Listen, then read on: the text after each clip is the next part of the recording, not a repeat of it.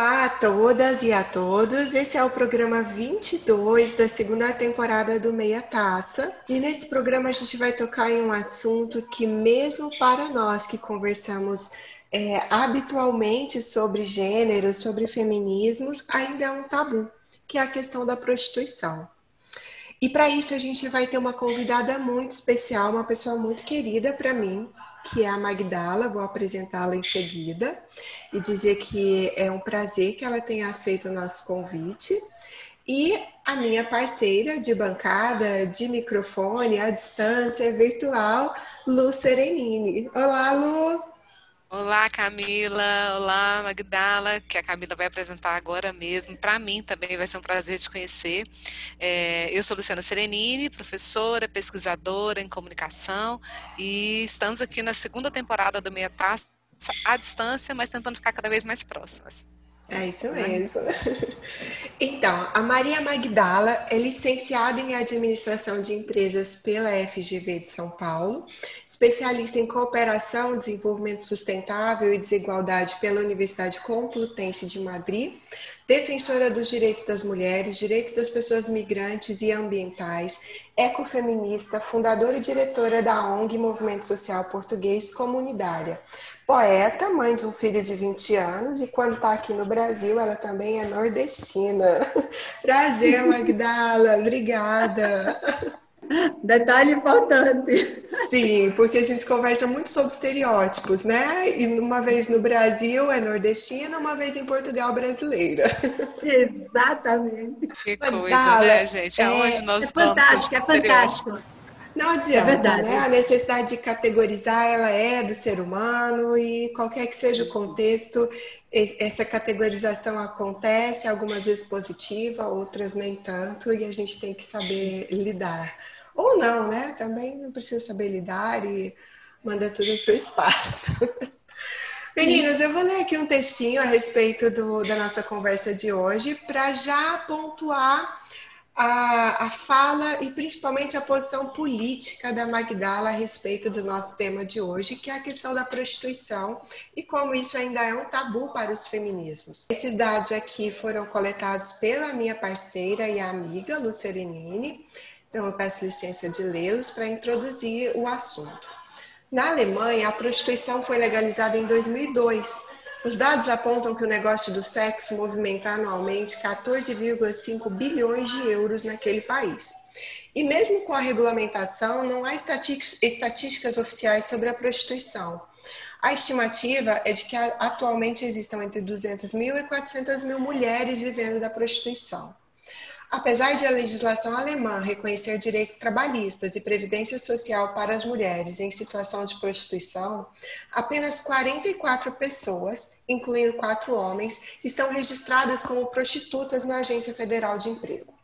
O país se tornou um destino de turismo sexual. Foram construídos mega bordéis, nos quais mais de 90% das mulheres prostituídas são estrangeiras, a maioria romena e búlgara. Na Suécia, a prostituição é considerada uma violência contra as mulheres. Esse é um dos países considerados abolicionistas, onde o cliente da prostituição é penalizado. Lá foi desenvolvido um modelo que oferece políticas de apoio para as mulheres que desejam sair da prostituição, além de campanhas educativas sobre o tema. De acordo com o governo sueco, desde 1999, quando se adotou a legislação atual, se reduziu pela metade o número de pessoas em situação de prostituição. Magdala, a minha pergunta inicial é: você é uma abolicionista ou você luta pelos direitos das mulheres trabalhadoras do sexo? Em primeiro lugar, eu não sou abolicionista porque eu me considero uma mulher do meio, entendeu? Eu não tô no, não, não, não me considero não, abolicionista, não sou mesmo. E também às vezes tem umas diferenças também em relação aos movimentos é, de regulamentação ou de, de, discriminação, não é, do, do trabalho sexual ou prostituição que eu continuo chamando os dois, né? Prostituição barra trabalho sexual. Eu não sou abolicionista porque, em primeiro lugar, se eu fosse abolicionista dos direitos, nessa questão dos direitos das mulheres, eu não só teria que abolir o trabalho exploratório, não é? O trabalho exploratório sexual, né? O trabalho sexual exploratório ou a prostituição. eu ia me considerar extremamente incoerente, sabe, ser um abolicionista que realmente tocasse apenas nesse ponto da exploração, do trabalho precário, do trabalho capitalista. Eu não sou uma defensora apenas do, do, dos direitos trabalhistas do, na, das mulheres e dos homens também no, no, na questão do trabalho sexual. Eu sou dos trabalhos precários, entendeu? A minha história realmente mais sensível começou realmente com o trabalho doméstico, com os trabalhos extremamente feminizados e extremamente precários. Por isso que eu não me sinto e não seria um abolicionista com foco apenas é, é, em salvar ou resgatar mulheres. É, eu não tenho esse foco do resgate, da salvação né, das pessoas e das mulheres. Tem de uma transformação social, de uma mudança social, de um sistema duro, duro, exploratório, que não é apenas no trabalho sexual. Portanto, não sou abolicionista. Obrigada, querida. Eu acho, eu acho muito interessante, você foi direto, Camila, ao ponto, né? Uhum. É, do ser abolicionista ou não ser abolicionista, mas eu acho que o debate, para quem vai nos ouvir, talvez fique mais rico se a gente, pode, se a gente puder, e eu até peço para a Magdala nos ajudar a contar isso. Eu nunca pesquis, eu não, pesquisa, não pesquisava nessa área, a Camila já tem uma pesquisa que passa por esse, todo o doutorado dela passa por, por esse meandro, né, Camila? E você conhece muito bem a área, Magdala. E quando eu fui fazer essa pesquisa hoje, diante nos textos que a Camila tinha mandado, eu achei um livro muito interessante que trazia esses dados que a Camila leu, e eu tive que entender e tentar entender o que, que era essa vertente de ser abolicionista. Né? Uhum. Eu mesmo, eu fui conhecer isso agora, e eu fiquei, cara, que loucura, né? É, é, são, são muito mais nuances do que a gente pode entender. Você poderia explicar para a gente o que, que é ser abolicionista dentro desse, desse olhar, desse viés que a Camila fez a, a pergunta, Magdala? Eu acho que a Camila fez uma pergunta, sinceramente, é, polarizadora. Sim. E ontem eu discutia com a, a, a, amiga Camila e companheira já de, de longas datas, né? fez uma pergunta polarizadora. E ontem eu discutia também com uma ativista espanhola que fez a pergunta na página dela: Você é a favor ou contra a prostituição? Escrita em espanhol, lógico. E eu disse para ela: essa resposta eu não vou dizer nem sim nem não, porque é uma resposta difícil e é o perigo da polarização. A polarização, de fato, é muito perigosa. E a gente está vendo a polarização muito perigosa em tudo, né? No extremismo, no extremismo religioso, na extrema direita, nas extremas esquerdas. A polarização é perigosa. E aqui não seria diferente, entendeu? Essa polarização aqui não seria diferente. Ela causa um verdadeiro ruído não é? Ela causa um verdadeiro ruído nos prós, nos contras, nos pontos positivos, nos pontos negativos, né? nas razões, né? na, na razão em si. É, uma razão livre de preconceitos, uma razão livre também de preconceitos, sejam morais, religiosos, né? de, de todas as espécies. Então, eu, eu, eu gostaria muito de sair da polarização, né? de sair da polarização eu tenho meu conceito sobre, sobre, sobre a questão das abolicionistas, mas, de fato, não queria polarizar o, o, o, o tema, o debate, né? O, o, debate na visão que vejo, né? Na visão que vejo de mais um trabalho precário, é esta a minha visão, não é? Tirando esse senso religioso e moral né, da história, moral sim, né, mas eu vejo o trabalho sexual e a prostituição inserido no sistema capitalista e um trabalho feminizado.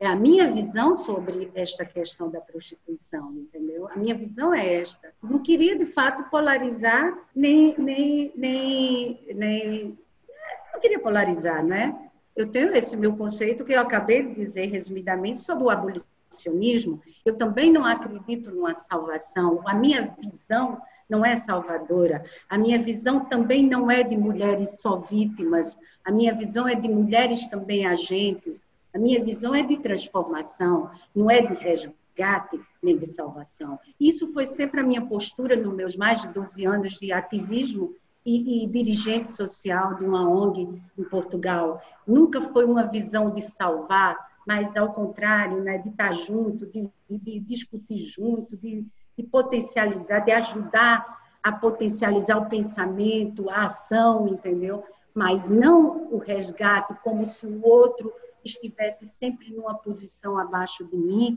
numa posição infantilizada. Eu não gosto, eu francamente não. Magdala, você tocou num, num ponto que eu acho muito é, importante, porque primeiro sim permanece sendo um tabu para os feminismos, né? Considerar a questão da prostituição, tocar nisso de uma maneira mais profunda e, e seja propositora de ações intervenientes é, que eu sei que você faz, você é, acelera esse debate em Portugal, tentando mostrar essa questão do direito sexual, do direito das trabalhadoras sexuais, né, direitos trabalhistas, é, da previdência. É, quando a gente pensa essa questão do abolicionismo ou de por um viés mais da legalização, me parece porque a referência são os países nórdicos, né? Então, olha, eles são super avançados moralmente, em termos políticos, em termos de civilidade.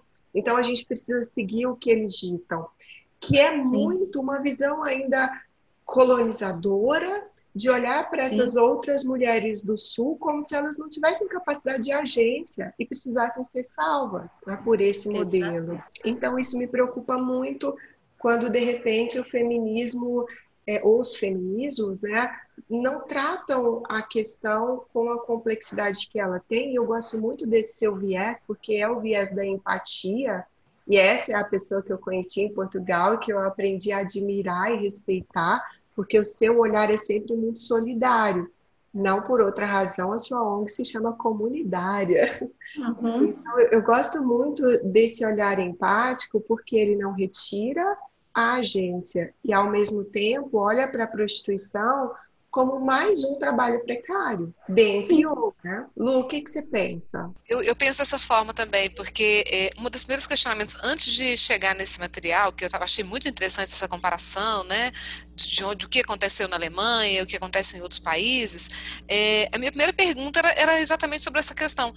Bom, então, é, a gente pode acreditar que hoje, atualmente, quando a gente vai falar de, de prostituição, a gente sempre vai estar falando dentro de um viés que tem a ver com gênero, raça, etnia, desigualdade social? É, para mim parece muito moralista pensar por esse, somente por esse viés, por mais que eu saiba que ele é muito pesado, existe aí de uma forma muito presente né, é, quando a gente vê a exploração deste tipo de trabalho sexual. Né? Mas, para mim, é um absurdo eu pensar que não possa haver a, liberdade de uma pessoa escolher que ela quer trabalhar com este tipo de trabalho.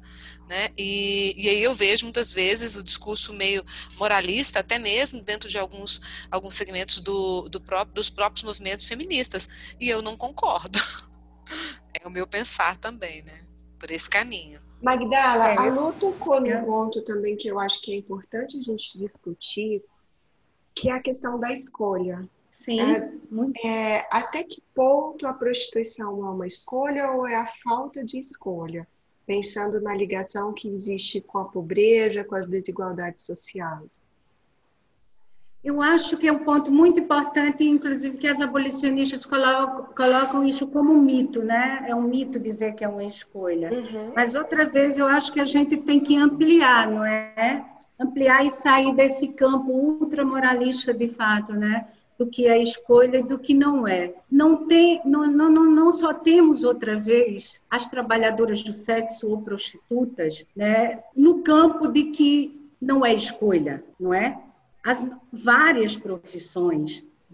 É, é, isso que é o difícil, né? Tirar um lado extremamente machista do domínio do corpo das mulheres, né?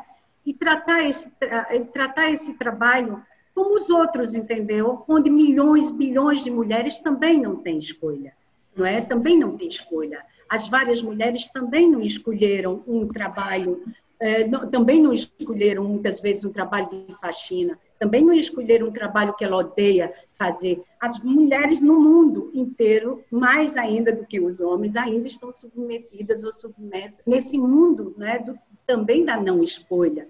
Então, a partir do momento que outra vez há uma, uma manipulação até desse, desse pensamento em querer dizer sempre isto não é escolha, eu acho extremamente manipulador. O que me assusta muito nesse discurso, nessa retórica e nesse, nessa forma da, da, das abolicionistas é exatamente essa, entendeu? Ela tenta, ela tenta separar, ela tenta sempre colocar as coisas no extremo, não é? Entendeu? E estigmatizar mais ainda, não é? Por que é só a trabalhadora sexual que tem que ser uma crucificada e só ela é que não é escolha, entendeu? Então, esse no fundo, é uma questão moralista, né? É. Outra vez, esse, esse que eu chamo, essa, essa, essa forma abolicionista está muito embutida de um falso, eu diria até de um falso moralismo, entendeu? Uhum. Porque não é só a trabalhadora sexual que vive o dilema da escolha. Não é.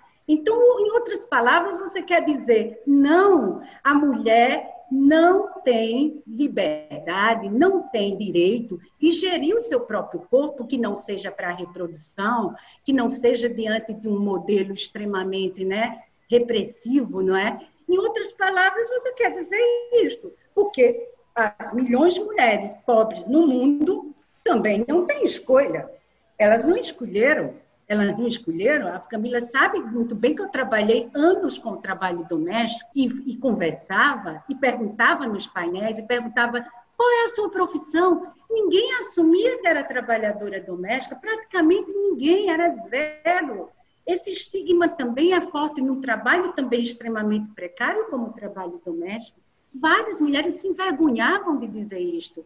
E também no trabalho sexual não seria diferente, entendeu? Não seria diferente. Agora, querer sempre separar e não admitir, tão, do mesmo jeito que também existem trabalhadoras domésticas que escolhem, eu conheci e sei que tem, poucas escolhem, e também nunca querer admitir que uma mulher pode escolher como via de rendimentos de aumentar os seus rendimentos, de ganhar o que ela precisa, o que ela, o que ela usou como padrão de seu consumo e de vida, e dizer que essa mulher não pode ter o controle, não pode ter o controle sobre o seu próprio corpo, eu acho isso extremamente abusivo até e invasivo, entendeu? Uhum. Eu volto a dizer, uma mulher não é uma criança, uma mulher não é uma criança, calma aí. Então, Magdala, esse é um outro ponto, né? Em muitas situações, as pessoas, principalmente quem tem esse viés mais abolicionista, costuma ligar a questão da prostituição à pedofilia. Sim. Como se uma maioria de quem estivesse no trabalho sexual fosse menor de idade. E aí você lutar pelos direitos dessas pessoas fosse quase se admitir pedófilo. Então pode, né? E é um outro erro, né? É um outro erro, porque essas mesmas pessoas que fazem. Faz, eu, eu gosto de usar a palavra manipulam manipulam a, a, a informação nesse sentido, que é inclusive um pensamento ultraconservador e utilizado hoje como táticas das extremas direitas no mundo, não é? O, pedófilo, o homossexual pedófilo, a prostituta drogada, a prostituta traficada. Há um, há, isso é um, hoje é um discurso da extrema direita, né? No mundo inteiro é isso. Isto, isto é muito perigoso. E voltando, essas mesmas pessoas que, que, que tentam tentam e lutam, estão lutando diariamente para estigmatizar é, todos esses grupos, né, homossexuais e, e trabalhadoras do sexo, e trabalhadores também, é, são as mesmas pessoas que omitem, omitem, por exemplo, as várias formas de tráfico de seres humanos, omitem, entendeu, as expulsões dos imigrantes em situação não documentada, elas omitem a exploração do capital das empresas grandes, das corporações privadas em torno de adolescentes, ela omite as pedofilias dos, do, dos pastores e dos padres, elas não publicam isto, elas não publicam, é, é só acompanhar e ver que esses grupos abolicionistas pouco fazem quando vai tratar da pedofilia, quando vem de outros cargos, quando vem de militares, quando vem do, do, do clero, quando vem dos pastores evangélicos. Eu, eu questiono isso várias vezes. Vamos aos índices? Vamos aos índices? Vamos buscar os índices? Já que querem índice, vamos buscar os índices. Mas é preciso ter coerência. E essa coerência não existe. Não existe, porque quando você vai falar de pedofilia, você tem que envolver realmente todos, não é manipular a informação e só estigmatizar um grupo. A pedofilia existe, a pedofilia existe, sim. Eu acho muito importante, eu acho, mas eu acho, eu acho fantástico você essa sua colocação, mas eu queria também dizer que, é, assim, no meu olhar, quando a gente ouve, por isso que você falou que ela é extremamente polêmica, né? polarizadora, né, a essa discussão, é, porque é. eu fico pensando aqui é, que essa situação globalmente ela tem, que ser, ela tem que ser vista sobre vários ângulos, né? Globalmente, Sim. fora do Brasil, dentro do Brasil, porque Sim. o que eu percebo é que dentro do Brasil o debate, a discussão em torno é, da prostituição, dos feminismos é um. Talvez fora tenha muitas, muitas possibilidades de encontrar pontos, pontos de acordo, né, de comum acordo, mas a gente tem uma situação agora que eu acho que em situação em, em, decorrência da pandemia e da globalização e das divergências políticas em torno de uma extrema direita e extrema esquerda, cada vez mais eu acho que essa discussão ela começa a ser até meio, eu vou usar um termo, talvez se você me corrija, por favor, que eu acho que tá, pode estar totalmente equivocado, mas meio, meio higienista e que parece que vai ficar cada vez mais agora, né, é, diante do que a gente vai ver, né, quando terminar essa pandemia, né, dos grandes estragos que a gente vai ter aí econômicos. E eu acho que a perseguição em torno desse olhar da mulher, por exemplo, né, que é uma imigrante e que é uma prostituta, qualquer país, uhum. não estou dizendo só uma brasileira, não, estou dizendo que pode ser uma, uma, uma, mulher imigrante de qualquer país, que seja em um país onde ela acha que vai ter maior condição de sobrevivência, né, e vai ter que fazer o trabalho, é, e vai se, se propor a um trabalho sexual em torno disso, eu acho que ela vai ser cada vez mais perseguida. Eu acho que nós vamos ter um grande retrocesso. Você concorda ou discorda? Eu acho eu... que estou completamente louca. Luciana, eu concordo 100% em tudo que você falou. Completamente. É exatamente essa minha grande preocupação, porque, de fato, eu trabalhei esses anos todos com as migrações, principalmente dos países que sofreram colonização é, portuguesa. É exatamente você tocou no ponto fundamental. E só queria, diante de que você, do, do que você falou, queria colocar uma atenção exatamente para as diferenças das realidades da prostituição, assim, de uma forma geral, o caso América Latina, e o caso brasileiro, por exemplo, a preocupação do caso brasileiro é outra. Nós temos um nível baixíssimo de percentual de imigrantes transnacionais. E hoje a Europa é o contrário. Tenho relatórios da Rede Umbrella e da minha financiadora desses anos todos, da comunidade, que é a Mama Cash, que faz um trabalho incrível né, de, de, com relação ao trabalho sexual, e mostra esses relatórios que 65% da, da prostituição está entre mulheres migrantes na Europa. Ou ela é do outro país dentro da Europa, ou ela vem da, da, da né, do leste europeu, ou ela vem da América Latina, mas ela é 65%, ou seja, é uma realidade absolutamente diferente como também a dos Estados Unidos tem uma concentração altíssima, que eu não sei dizer o nome, mas sei, de migrantes também, latino-americanas. E o caso brasileiro e o caso latino-americano não é. Nós, a, nossa, a nossa prostituição não tem uma concentração nenhuma ou praticamente zero em tráfico. Portanto, o, o, o foco hoje nos Estados Unidos, que está implantando também esse modelo que parece apenas que é nórdico, mas é americano. Inclusive, o próprio Trump acabou de fazer agora um investimento de 35 milhões e se pediu a trabalhadora sexual essa matéria ontem, 35 milhões doando para as empresas combater o tráfico e acusando serem as, as, as, as, trabalhadoras sexuais, as vítimas traficadas do universo, entendeu? O homem do, da expulsão dos imigrantes, o mesmo que está dando 35 milhões. Quer dizer, essa realidade já tem um monte de organização, lógico, fazendo combate ao tráfico, né? Ao tráfico do, do tráfico sexual. Quer dizer, a nossa realidade brasileira é absolutamente diferente, entendeu? É absolutamente a nossa realidade latino-americana é absolutamente diferente. Nós temos prostitutas que não foram traficadas, nós temos prostitutas que o que sofrem é exatamente essa circulação, né? Uma circulação de região, uma circulação de cidade, uma circulação até de bairro, mas entendeu? Mas não a do tráfico, não há do tráfico, né, como é o caso da Europa e dos Estados Unidos. Então, muita atenção. O, o, cada modelo, realmente o tal do modelo sueco, entre outros pontos, ele também é fraco nisso. Uhum. Ele é frágil nisso, ele, ele peca não é, numa, numa, colocar o modelo deles como se realmente esse percentual se baseia no tráfico, né? Na trata, no tráfico, no tráfico, sempre no tráfico, né? O tráfico é o número um da história. Não, não se adapta às outras realidades. Por exemplo, não se adapta à nossa. A nossa realidade é outra.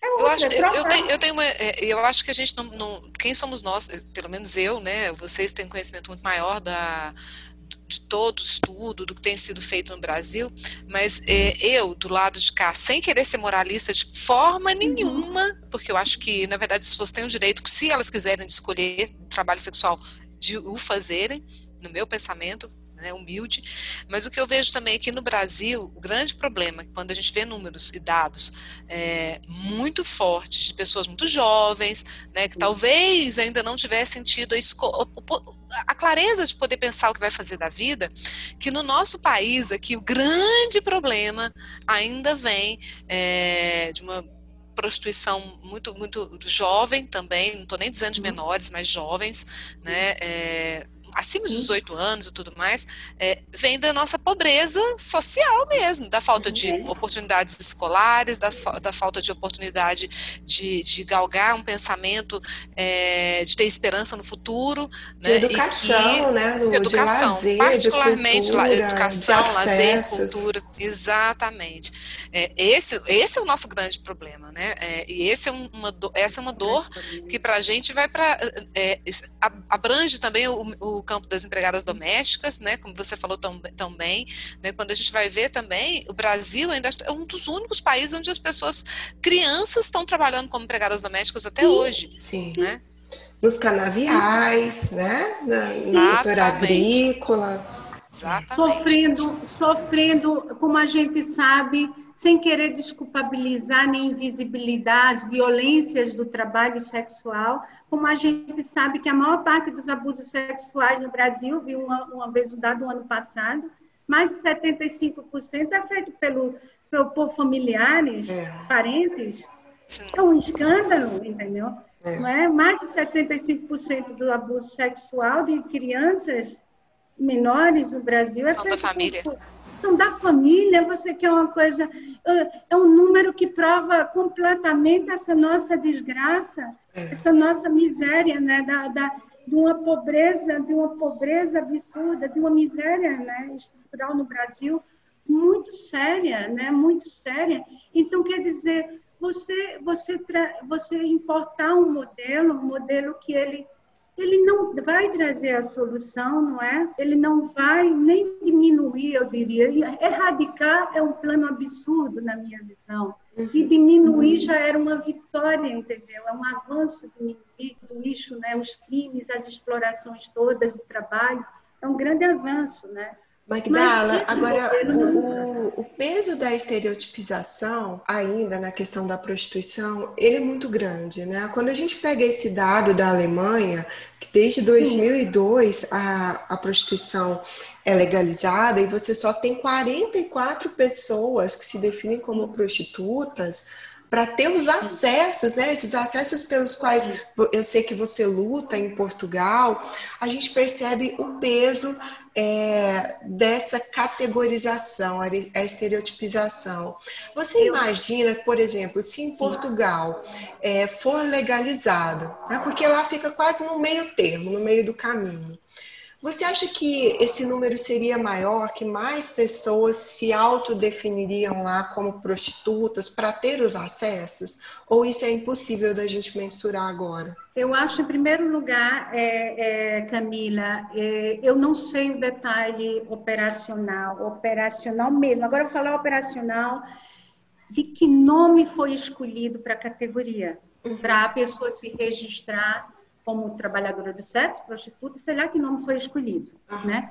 Isso quando eu lancei com a comunidade a, a petição da legalização pela, da prostituição em Portugal, que trata da questão da imigração, foi muito debatido. Perguntaram para mim que ideia eu tinha realmente para isso. Ah, não é? Exatamente, as abolicionistas, muitas colocaram para mim que não ia ninguém se inscrever, não é? Na, na, né? Como proteção. Aí eu disse, olha, o nome vai ter que ser estudado. Eu até pensei no nome e, e lancei para as próprias abolicionistas e para o pessoal. Vocês sabiam que Quando um imigrante vai se, vai se legalizar no, como trabalhadora doméstica em Portugal, não tem o nome trabalhadora doméstica, não tem o nome jardineira, não tem o nome nada disso, entendeu? Tem o nome outros outros serviços, algo assim, serviços não qualificados. Olha. Vocês sabiam disso? Perguntei, ninguém sabia. Ninguém sabia. Então, quer dizer, perguntei isto. É muito importante como é que é feito esse processo de registro, né? Como é que ele é feito esse processo de registro? Eu não sei, eu desconheço esse processo da Alemanha. Agora, no caso português, eu, eu até tenho ideias, entendeu? Do jeito que você invisibiliza os trabalhos de trabalho doméstico, jardineira, sei lá, cozinheira, não sei o quê, alguma coisa, jardineira, cozinheira, que agora me recordo. Estou nessa, não, jardineira e trabalhadora doméstica, estão nesse segmento. Então, não custa mais nada você também fazer um código, uma, uma palavra, entendeu? Pensar numa palavra estratégica que possa fazer com que as pessoas não se estigmatizem tanto. Mas no caso português e no caso europeu, a gente volta para uma a outra questão. Há uma concentração alta do trabalho sexual das trabalhadoras e trabalhadores trans e tudo, imigrantes, entendeu? Isto traria uma nova realidade. O caso alemão, pelo que eu conheço, e se eu estiver enganado, eu peço digam aqui, é, o caso alemão, ele, ele realmente, a profissão é legalizada, mas na questão imigração, não é, as migrantes estão fora.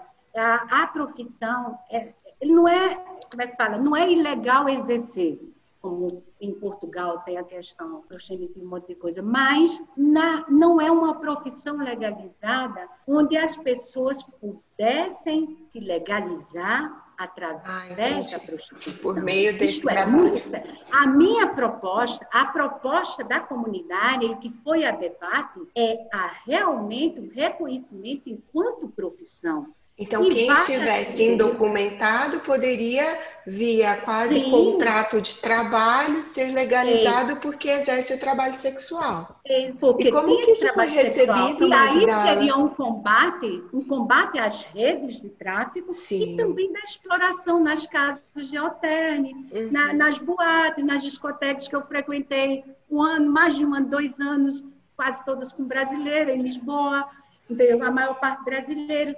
Quer dizer, este tipo de coisa era extremamente revolucionário, entendeu? Sim. Era extremamente revolucionário, não tenho dúvida.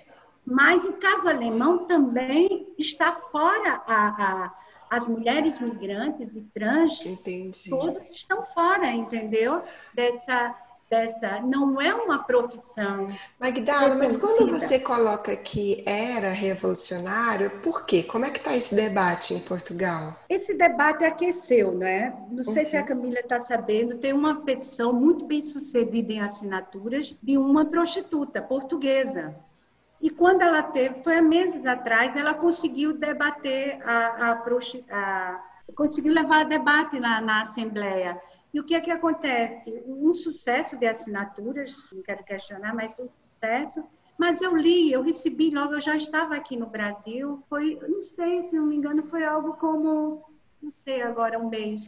Mas foi antes do Covid, uns três ou quatro meses. E a, foi um sucesso, ela teve mais de 4 mil assinaturas, uma mulher muito polêmica, que está envolvida agora com questões judiciais, aí um, uns casos muito estranhos, muito esquisitos. Mas eu li a petição. E um amigo que me mandou, Magdala, você está... E li e questionei e escrevi na comunidade o que eu achava daquela petição. Nesta petição dela, que foi um sucesso, entre aspas, né, foi, porque está sendo discutida na Assembleia, ela exclui as brasileiras, ela nomeia as brasileiras. Ah, eu chamei a discriminação. Ah, acredite. E fala delas como ilegais.